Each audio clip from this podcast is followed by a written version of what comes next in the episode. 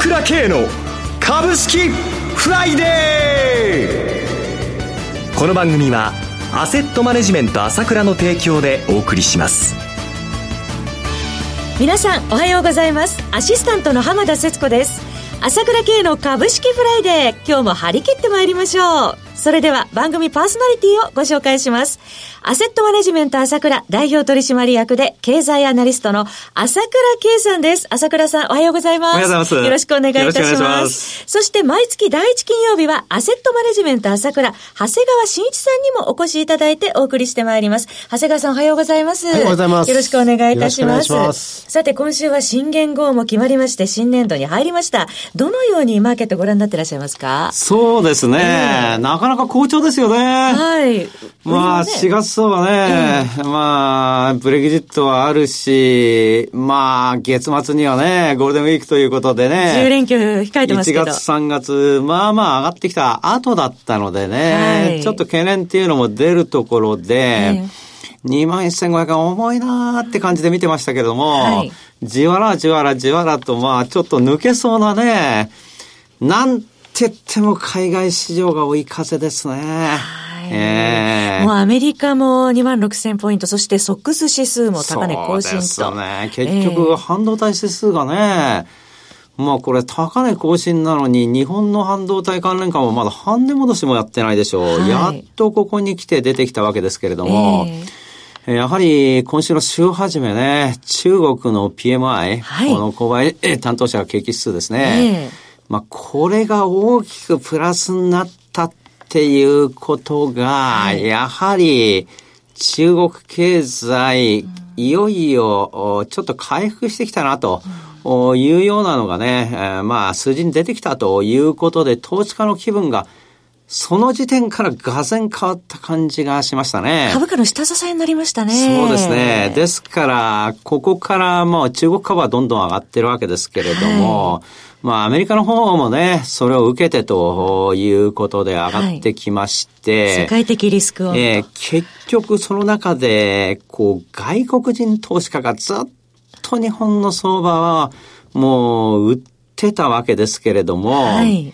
これが今週からいよいよ買い越しに転じたんではないかと、はっきりしませんけれども、えー、来週にならないと数字は出てきませんけど、私はそう見てますね。えー、はい。例年4月相場っていうと外国人投資家そうなんですけれども、まあちょうどそこに向けて、ちょうどそういった指標がうまい具合に出てきた感じになってきましたので、はい、そういう流れになってきたかなと思いますね。だからよ、そうです。余計悲観ムードが多かったんですが、その逆転が起こる可能性も出てきてますよね。はい。それを頭に入れておきたいと思いますが、さて、朝倉さん、YouTube の朝倉系チャンネルですけれども、チャンネル登録数、先週確か6000人突破しましたねってお話されてたと思いますけれども、7000人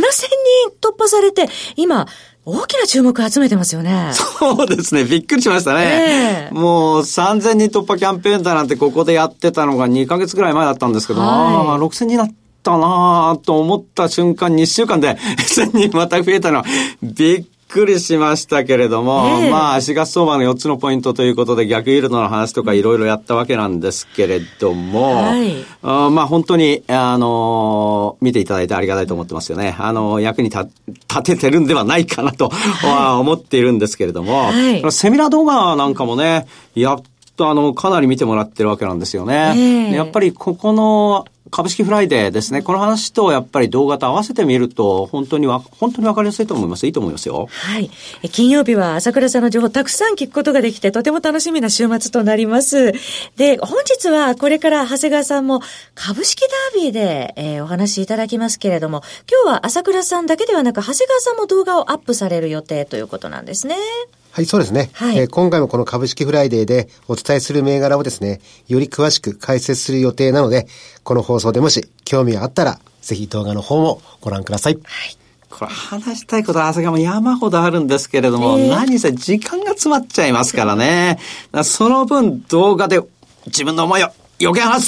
ということになると思いますよね。はい、で、セミナー動画も見ると、えー、まあ、朝倉系のセミナーの雰囲気っていうのもわかると思うんですけれども、はい、まあ、やっぱりね、動画よりもライブですからね。朝倉さんね、あの、あの、会場のエネルギーやっぱりね、違いますよね。そうなんですよ。それでそこはやっぱりね、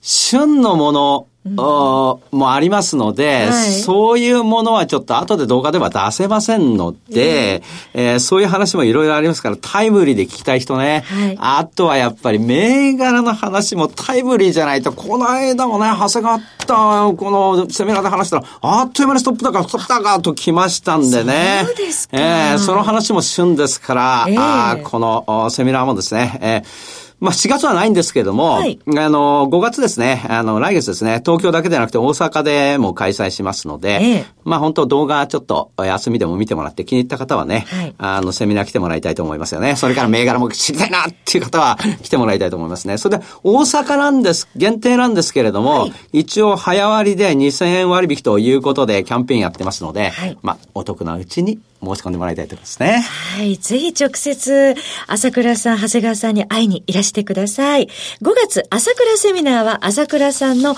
経済情報発信者 ASK1 のホームページからお申し込みください。開催日時、場所は5月18日土曜日が東京大手町で、5月25日土曜日は大阪梅田にて、両日とも午後1時30分から午後5時までたっぷり、えー、やっております。参加料金は1万3000円ですけれども、大阪でのセミナーのみ4月中にお申し込みいただきますと、2000円割引の1万1000円となります。なお、セミナーでは取扱い商品の勧誘を行う場合があります。それでは、お知らせを挟んで、長谷川さんのコーナーをお届けします。鋭い分析力で注目を集める経済予測のプロ、朝倉慶。日々のマーケット情勢や株式情報、個別銘柄の解説を、朝倉本人が平日16時、メールでおよそ7分の音声を無料で配信中。株の判断に迷ったら朝倉慶。詳しくは、アセットマネジメント朝倉のウェブサイトへ。本日の市況解説無料メールマガジンにご登録ください。アセットマネジメント朝倉は、証券取引、金銭有価証券の予託、貸付行為は行っておりません。また、情報提供する金融商品のお取引では、相場変動などにより損失を生じる恐れがあります。取引説明書、契約締結前交付書面などを十分にお読みいただき、ご理解の上お取引ください。金融商品仲介業者登録、関東財務局長金中第605号。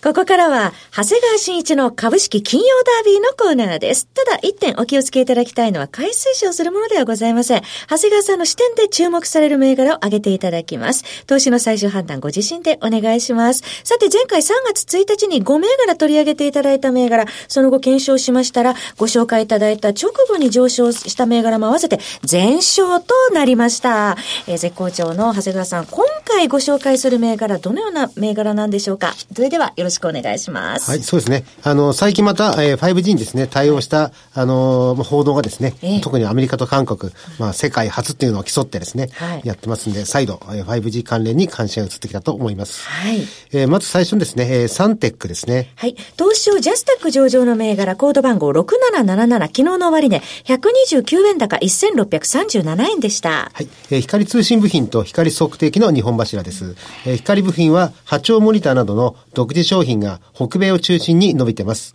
えー、小型化、低電力化で 5G に対応しています。えー、業績もよく、1月には、えー、通期の営業利益を6億7千万から8億円に情報修正してます。はい、えー、その決算を受けてですね、1001円からスタートした株価は、えー、3月7日に2318円まで大きく上昇して、1400円前後で調整したんですが、再度増位ついてきたようです。はい。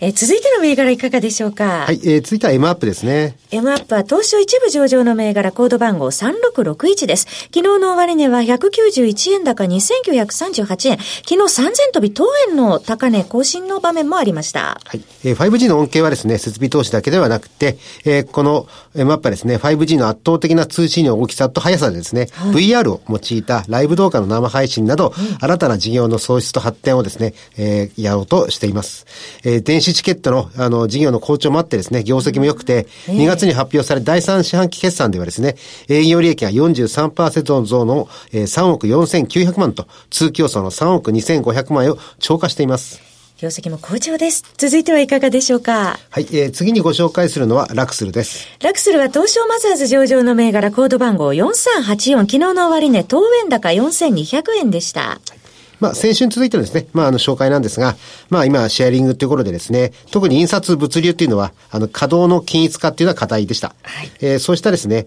あの、ここは楽すると運べるっていうのをですね、あの、やってまして、あの、まあ、営業利益はですね、まだ、中間決算で7100万っていう、あの、まだ全然出てないんですけれども、はい、やはり地上が見てるのはこの売上高の伸びですね。まあ、過去もアマゾンとかで、あの、赤字でもですね、売上が伸びてると株価が大きく変わりましたので、あの、このラクスルも同じように、えー、行くんではないかと、えー、思います。えー、株価は3月19日に5340円までですね、上がって、今4000前半ぐらいまで、あの、調整しているので、この場面はいいかもしれません。続いての銘柄お願いします。はい、えー、次にご,、えー、ご紹介の、えー、エデュラボですね。はい、前回に続いてエデュラボ、えー、コード番号4427東証マザーズ上場の銘柄、昨日の終値140円安5190円でした。はい、えー、2020年度からですね、大学の入試制度改革が予定されてます。はい、えー、特に英語ですね、4技能強化ということと、あと民間の英語資格受験でですね、代替することが決定します。はい、で、英検は国内最大の英語検定ということで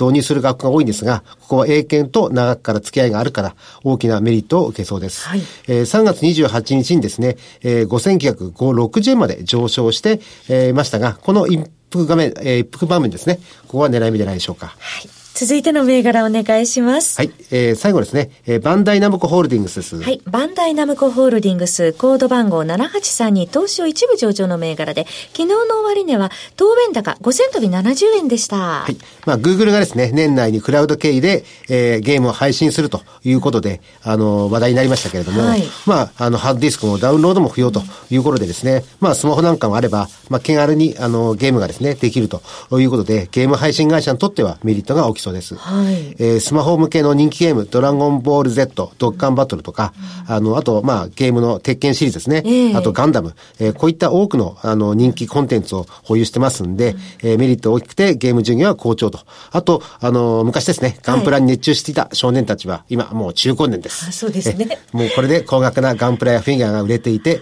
トイホビー部門も好調ということで、第三四半期でですね、えー、当期純利益430億円から540円と、えー、大幅な増法修正をしましたが、すでに535億円稼いでますので、えー、もしかしたら情報修正もさらにあるかもしれません。はい、業績も期待できます。えー、長谷川さんには、今回は5銘柄取り上げていただきました、サンテック、エムアップ、ラクスル、 EduLab、そしてバンダイナムコホールディングスの5銘柄でした。なお、繰り返しですが、取り上げた銘柄、いずれも長谷川さんの視点で注目する銘柄で、買い推奨するものではございません。投資の最終判断はご自身でなさいますよう、お願いいたします。番組もそろそろお別れのお時間となってまいりました。パーソナリティはアセットマネジメント朝倉代表取締役で経済アナリストの朝倉慶さん。そして長谷川慎一さんでした。お二人ともどうもありがとうございました。私朝倉慶が代表を務めますアセットマネジメント朝倉で SBI 証券楽天証券証券ジャパンウェルスナビのコンサル解説業務を行っています。私のホームページから証券会社の口座を作っていただきますと週2回無料で銘柄情報を提供するサービスがあります。ぜひご利用ください。それでは今日は週末金曜日頑張っていきましょう!